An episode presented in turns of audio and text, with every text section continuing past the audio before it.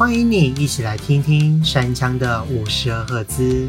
若是你喜欢我的作品或是我的节目的话，欢迎来订阅我的 Sound 频道或者是 Spotify。那么现在节目开始喽。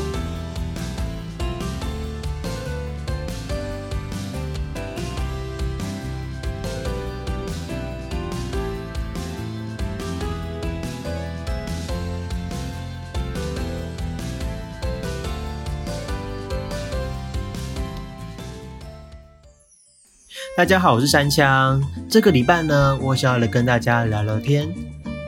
暑假不知不觉就已经过一半了，哎，不晓得你有没有出去走走呢？虽然因为今年疫情的影响，导致说我们没有办法去很远的地方旅行，但是啊，你能够放弃这么好的天气出去走走的机会吗？山枪我自己其实在这个暑假还是有出去走走的，不过我都会在公共场所里面戴上口罩，然后随时洗手。然后喷酒精，做好一切的防护措施，这样也可以玩得比较开心、比较安全嘛。那么今天我要聊的主题呢，就是旅行的意义。你喜欢出去旅行吗？其实我蛮喜欢出去旅行的诶，因为我觉得出去旅行，我可以得知到很多不同的事情，而且我觉得旅行也是能够。给一个时间，能够让自己去沉淀心灵，能够让自己去跟自己对话的一个时间。然后，如果跟不同的人一起出去的话，又有着不同的感觉。比如说，跟家人的话，就是一种比较温馨的感觉；跟朋友出去的话，就是一种比较欢乐、比较开心的感觉。自己一个人走出去的话，就是有一种虽然有些孤独，但是又觉得好像自己好像多成长了一些的感觉。我要怎么说啊？就是我觉得自己出去旅行是一个最能够沉淀心灵的一个方式吧。我很享受就是旅行当下的感觉，所以我也会对很多的旅程有一些很特殊、很好的回忆。那么聊到旅行，我一定要来讲讲我自己的私房景点。我最喜欢去的地方啊，其实是海边，因为啊，我觉得海边是一个可以让我沉淀自己的心情，然后。能够去享受一切事物的好地方，怎么说呢？当夕阳缓缓的下降的时候，各位可以闭着眼睛想一下这个画面。当夕阳缓缓下降的时候，刚好会直接照到投射到天空，那个红橘红橘的感觉，再加上天空的那些白云，然后又有的海风吹过来，就觉得好像心灵好像得到了一种救赎的感觉，可是又一种非又一种非常奇妙的感觉。所以呢。每次当我有想要出去走走的欲望的时候，很多时候我都会选择海边这个好地方哦。那么你呢？你喜欢去哪边旅行呢？我们休息一下，听首歌，等等再回到我们的节目。现在为各位播出的是鱼竿所演唱的《最疯狂的旅程》。我们休息一下哦。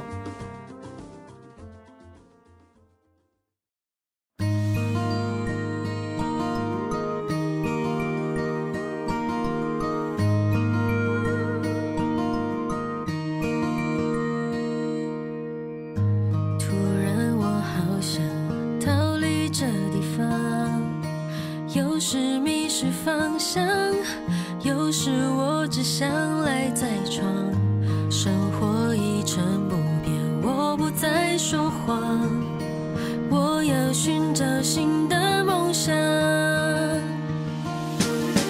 害怕是还有朋友在身旁踌躇时想起家人的脸庞跌跌撞撞也要用力绽放。虽然生活有它的重量不如就珍藏。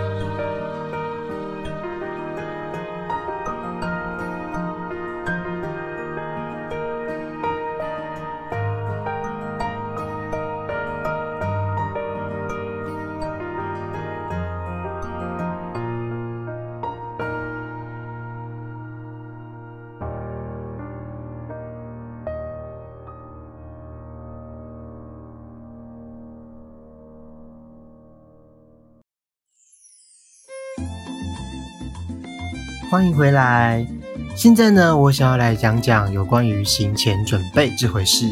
各位在出去玩之前会准备多少的行李呢？我自己呀，其实会是比较习惯于带一点点东西就好的。怎么说呢？假设是两天一夜的行程的话，我就会背个比较大一点的背包，然后里面放了一套衣服，然后放一些必需用品，然后盥洗用具，就这样而已，就可以准备出门了。其实我会养成这个个性的原因啊，是因为有一次我们寒假的时候，我跟朋友去溪头玩，就是南头的山山里面玩，然后呢。因为那个时候是冬天，然后我们又是我们那时候也才高中二年级而已，所以那时候大家就是会比较爱打扮，所以就是正值高中年华嘛，大家就是会各种好看的衣服都穿出来。那我自己虽然不是说到会非常会穿衣服的人，但是，诶，我自己在冬天是非常喜欢穿针织衫的，然后里面又会再多搭一套背心。因为我很讨厌毛衣那种刺刺的感觉，可是我们家我自己最好看的衣服又是毛衣，很矛盾对吧？我自己讲到这边，我觉得自己超级矛盾，可是就是这个样子。所以那个时候我们上去，我们是上去溪头玩两天一夜，然后我那时候在前一天晚上就准备了呃一套针织衫，然后两套背心，两两两个两件吊嘎，两件背心。然后又再放了一件长裤进去，然后晚上睡觉的睡裤一件放进去，再一件休闲 T，晚上睡觉穿的那种衣服丢进去，然后又再装一些有的没的东西装进去。之后，我的行李箱从小小的 size 直接晋升为 king size 那种去美国才会用到那种大行李箱，就是它的长是一公尺多，就是很长，然后很高又很宽。宽大概有五十公分左右。当天就整理完这个行李之后，我就想说，嗯，有可能大家的行李都是这么大吧。结果我一拖去客运站，我一拖我一拖去找他们之后，发觉啊啊嘞，为什么大家的行李都只有一点点而已？我就问我的其中一个朋友说，呃，为什么大家的为什么你们的行李都可以带这么少？然后他就说啊，没有啊，我们就带方便一点的衣服就好啦。然后我就突然顿悟了。啊好像就是不用为了打扮，不用为了那些漂亮的衣服，然后去牺牲掉自己的体力。而且，而且最让我崩溃的一个时间点是，我们要把那些行李爬坡拖到我们的旅馆的那一条路，真的是非常的、非常的煎熬，非常的难过。因为我就看到大家都。有些人很轻松的就背个包包，有些人就很轻松的推拉着一个小小的行李箱，就我一个人是那个很大的一个大行李箱，然后就觉得天哪，我到底在干什么？我以后绝对不要这么做，我以后绝对不要再把行李装的那么满。所以就是从那个时候开始，我就是让自己保持一个最轻便的一个状态出门。虽然有时候可能会被笑说，哎呀，为什么三枪你都不太会想要出来玩，就不会想要打扮？我就说啊，没有啊，你。衣服能够穿就好啦，这就是养成我东西带的很少的一个习惯。不晓得这个习惯是好还是不好，可是对我而言，它是最没有负担的一个方式吧。然后不知道各位听众朋友们在旅行的行前准备会不会去规划那个路线呢？我自己会先事先规划好路线，我是属于会先事先规划好的那一种，就是可能我们今天要去高雄玩。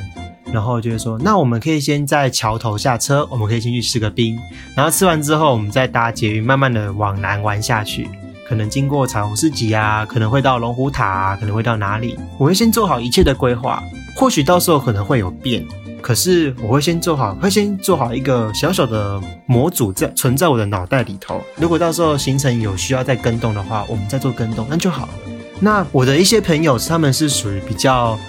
说走就走的个性，可能他们今天就临时起意说：“哎，我们去加一吃那个林聪明砂锅鱼头。”哎，他们就去了。然后，然后呢，去那里之后吃完之后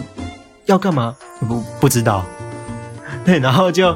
开，大家就开始变成了无头苍蝇，然后就开始各种飞来飞去，飞来飞去，飞来飞去的啊，不是飞来飞去，是各种走来走去，迷迷茫茫，我不知道该去哪里的感觉。就觉得那也是一个旅行的乐趣吧，就是觉得说，呃。可能可以在这个寻找新景点的途中，可以发现到很多以往没有发现到的事情。我自己其实不太会去做这样的一个动作，就对了，就是我还是会先，就算我明天可能我今天才知道说，哦，我们可能等会要去，呃，去台中玩，我还是会先找好说台中有哪里好玩，然后才会过去，不会说有些人比较疯狂的说，哎，我们去花莲啊，好走就走了，对我不会到这个样子，我不会，我不会允许自己做出这样的行为，因为我觉得那个行为对我也是有风险的。那么各位喜欢一个人旅行吗？还是有旅伴呢？其实我自己其实是更偏向于一个人旅行的。虽然说其实有旅伴是非常非常好玩的一件事情，因为你可以在不同的时间点看出这个人不同的一个想法。比如说，可能大家因为可能平常上课日嘛，可能大家就可能白天就聚一聚。然后到晚上之后，可能大家大家又会变成各种形态出现在每个人的面前，对，就觉得哎，这个好像蛮好玩的。而且我觉得能够跟旅伴聊天，也是一个能够放松自己、舒压情绪的一个方式吧。对，可是我还是比较喜欢自己一个人出去旅行，就是可能出去，就像刚就像刚刚开头前面讲的，我可能会自己出去海边走走，不然就是到。一些外县市啊，可能自己去看一些不同的风景，因为我觉得生活在大都市的我比较没有时间能够去跟自己对话。我觉得我还需要再跟自己好好的聊天，知道我自己的内心正在想什么。而且有时候自己一个人旅行，走一走，走一走，走一走，就会发觉到，其实很多时候自己的一些思想或者什么的，其实可以有一个更好的一个处理方式。然后有时候也可以想到自己平常的可能自己的遇到的一些瓶颈，或许能够在这趟旅程当中，自己再重新思考过后，就会有一个更好的一个解决之道。我觉得这是一个人旅行才能够带出来的一个启发啦。那么你呢？你喜欢一个人旅行还是有旅伴呢？我们先休息一下。那么接下来我们要带来的歌曲是由我们的听众朋友阿杰所推荐的《Country Road》。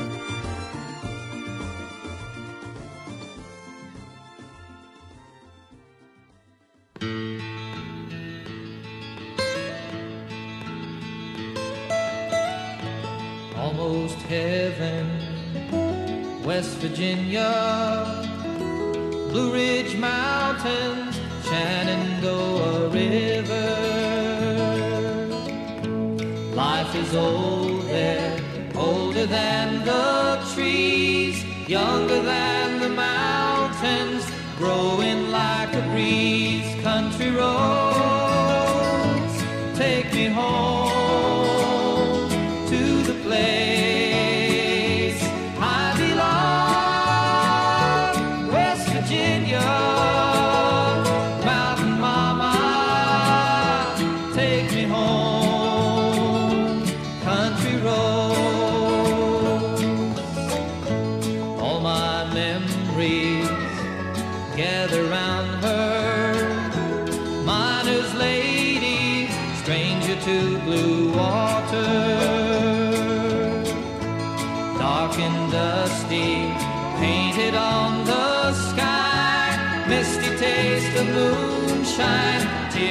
in my high country.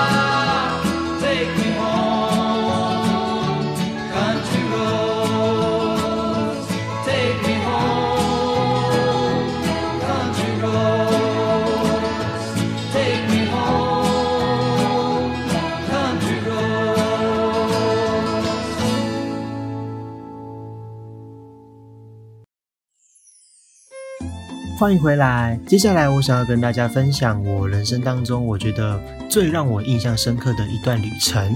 嗯，我现在说说为什么会有这一段旅程好了。呃，因为我们的学校，我在我本身是台南人，然后我在台南读书嘛。我们的高中附近有一个很有名的国家公园，叫做台江国家公园，所以我们学校就有一个社团叫做台江社。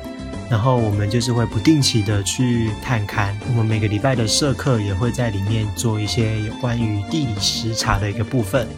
所以呢，我们每年的一个大活动，就是我们会在聚，我们会聚集所有很多呃高一高二的同学，我们会一起沿着我们的大台江地区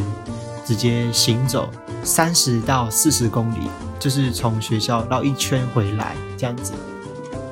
呃，然后这个活动我想要先讲讲它的名字，它叫做青春夜行，意思是说我们会从我们会走一整个晚上，就是从我们我们的做法会是前一天的下午，我们一点钟先集合，我们就会先从学校出发，然后绕着整个大台江地区一圈，然后可能走了四十公里之后才会回到学校。回到学校时间大概是隔天早上的八点左八点多左右吧。然后为什么说这个活动会让我非常的印象深刻？是因为我能够在这趟旅行当中，同时享受到有旅伴的感觉，跟一个人旅行的感觉。怎么说呢？因为我们都是在走路，所以我们虽然说是一群朋友在走路，可是我们总是会聊到没有话题吧，然后就会开始。大家走大家的，我就会开始慢慢的沉浸在一个人的世界里面。然后，其实我觉得这个活动有好处，除了说我们能够借由我们的脚步更认识台江这块土地以外，其实最重要最重要的，我们也找到了一个能够跟自己对话，也能够与朋友相处的更融洽的时间。我觉得这个活动可以带给我这样的一个效果，就觉得说这个活动给我的意义非常的重大，它让我可以更认识自己，也能够更认识朋友。然后要说青春夜行有什么最印象深刻的事情吗？我觉得应该就是凌晨两三点我们走在路上的那一段旅程，就是那一段路，因为那时候我们刚好是会走在一条。很大很宽的马路上面几乎都没有车，可是平常白天就是会很多沙石车开过去，所以我们就可以看到以往不会看过的一个景色，就是大概是凌晨两三点、三四点那个时候，然后我们就会看着星空，看着我们，我们甚至我们甚至还会看星星有多少颗，其实就很好，就很就很好玩啦，因为大家一面要一边要让自己撑住，不要让自己睡着以外。一边还要顾自己的脚，就还要顾自己的脚步，到底会不会突然跌倒，还是会会不会很痛之类的？把这段路程，把这四十公里的路程，大家一起把它完成。我觉得最开心、最开心的那个 moment，就是当我看到我们学校的校门口的那一刻，我整个人真那时候每三这三年都是这样，就看到校门口就觉得，哦天哪，我终于回来了，然后就就就就非常的开心。其实我我也很感谢，就是能够。有这个，我能够参加这个活动，能够让自己能够参与这个这趟旅行，因为我觉得它带给我的事情真的是非常非常的多。然后比起可能自己规划的一些小旅行啊，我能够感受到的一些人情冷暖，或是感受到的一些事物是更重更重的。对我觉得这个活动非常的有意义。然后，其实，在很多的旅行当中，我最不想要发生的事情就是东西不见。不晓得我讲到这里，有没有人会有跟我一样有同感？因为，比如说，你如果是可能一百块两个两百块不见，那就算了，没关系。但是今天你掉的是一张你的学生证呢？如果今天你掉的是你的提款卡呢？如果如果今天你掉的是你的钱包？里面有你的学生证，有你的零钱，有你的大钞，然后捡不回来呢，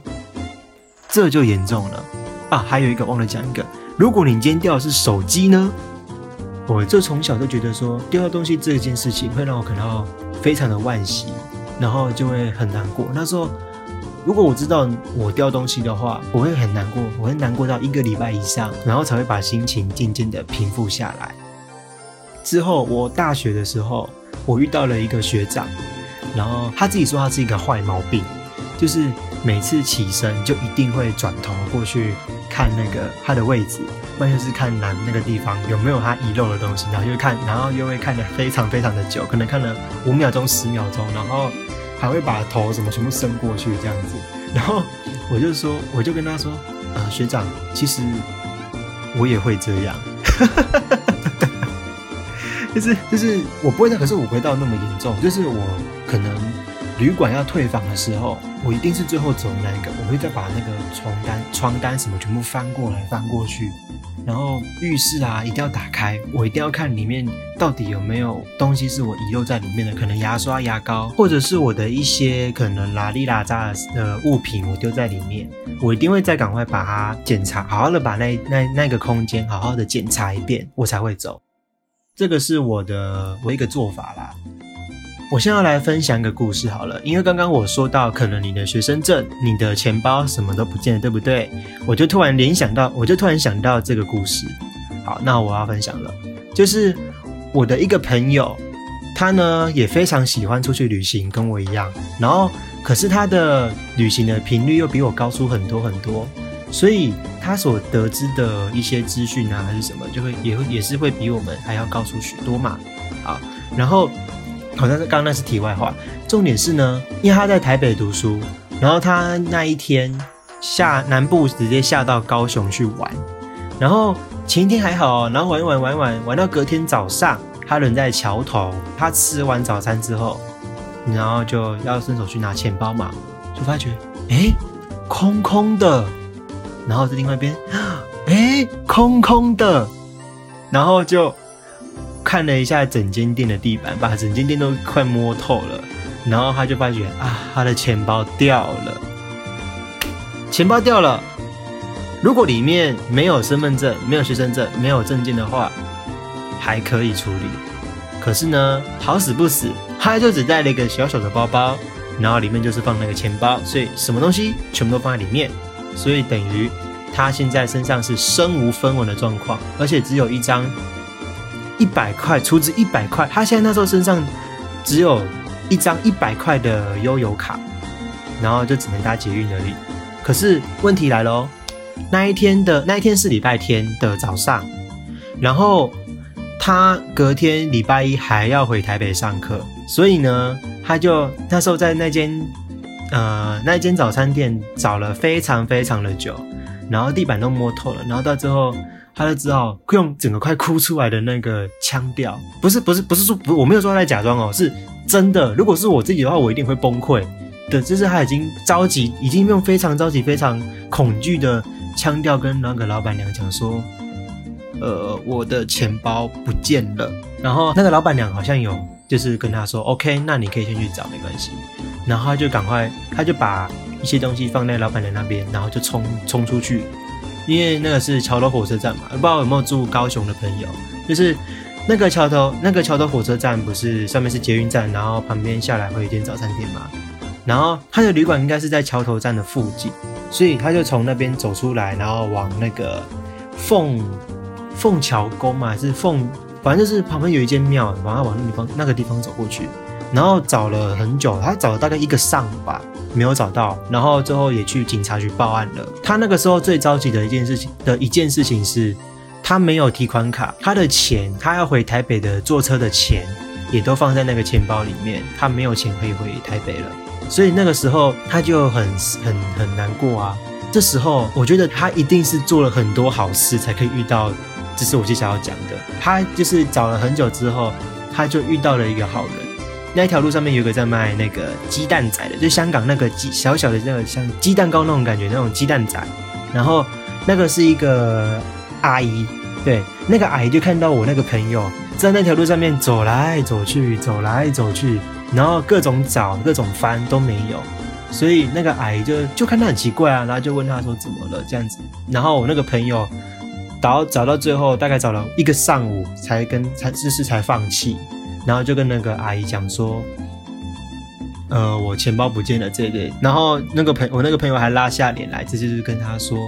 呃，阿姨，你可以借我钱回家吗？因为那时候他的票钱，我爸好像是借三千块还是怎样的，就是借先借他回家这样子，借他回台北了。然后那个阿姨就二话不说，马上从他钱包里面拿出三千块来，回去，你之后再把钱汇汇回来给我。我听到这，我听到这件事情，我真是觉得，天呐，那你是是上辈子一定是做了什么好事情，还是你是捐发票捐到一定的额度，上天给你一个那个 special 的福利，就觉得哇，天呐，原来其实世界上还是有很多很好很好很好的人，对，然后后来。呃，后来是这件事情就完圆满落幕了嘛，就是把可能把早餐钱还给老板娘了，然后也也顺利的到台北，然后把钱汇回来了。对，然后我会知道这件事情是因为我们我今天是我们前一个礼拜我们去高雄的时候，我那个朋友就一直坚持我们要回到桥头去找那个卖鸡蛋仔的阿姨，各位可以找找，可以可以找找看，就是。呃，桥头的我忘记他的名字，我等下我如果有找到的话，我会补在资讯栏那边。有一个卖鸡蛋仔的阿姨，然后她的开店时间是下午两点到晚上七点，大家可以去好好去捧场。不过因为那个时候我们是，我们那时候到桥头的时候是早上的时候，所以我们去的时候他当然就没有开，对吧？然后我们就就想说，好吧，那我们下次就有缘再来。我听完这个故事后，就觉得说。哇，我们平常还是还是要多做点好事，这样的话，我们还我们之后如果真的有需要帮忙的话，人家也可以才来帮助我们嘛，对不对？好，我分享完了，所以呢，我想要跟大家说的是，其实旅行当中我们还是会遇到很多很多不可预料到的事情，然后也有可能会是让你很崩溃，也会让你很错愕的事情，但是我想这就是旅行的醍醐味吧。嗯，那么我们先休息一下，再来听一首歌吧。接下来播的这首歌是由听众朋友长阳所推荐的《曾卡莱》。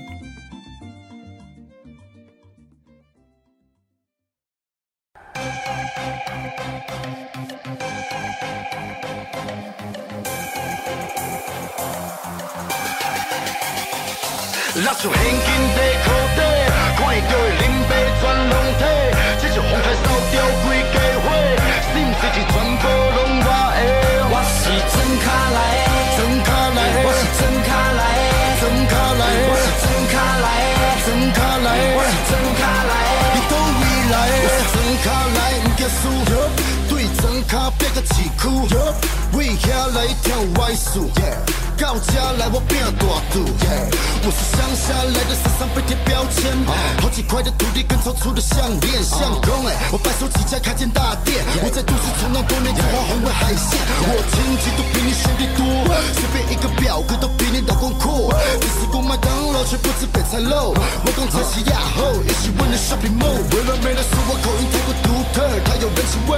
有天我工厂的产品也会 worldwide。喝着烛光里的继续割个包，这把火它会不断的继续烧。现金在口袋，看一个零杯转龙体，这是红台烧掉几家伙，心自己全部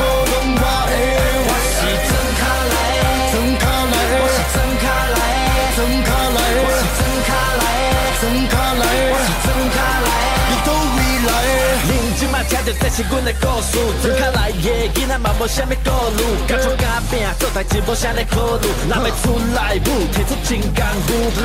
条路乌过，但无啥物定位，这是我的故乡，只有我的团体。出头无啥机会，日子平平啊过，但是咱要对只起价，咱要对只起飞。转脚来往对倒市去，要赚大钱，随去倒转去。不是阮人臭屁，阮把一口开。出门都爱洗你，别甲你客气。阮来自庄脚出门，天才脚咧拼，天地有偌大，咱嘛无咧甲伊惊。拍咧大赌气，你别。要吃嘛要掠，我要住好厝嘛要使名车。若是现金在裤底，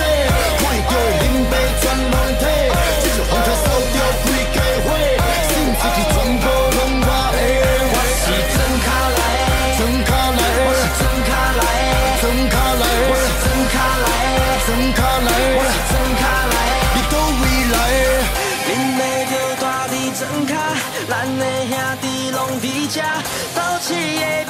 笑过，我就是真卡来的，啉袂着大你真卡，咱的兄弟拢伫这。起的朋友照过，我就是装卡来的。若是现金在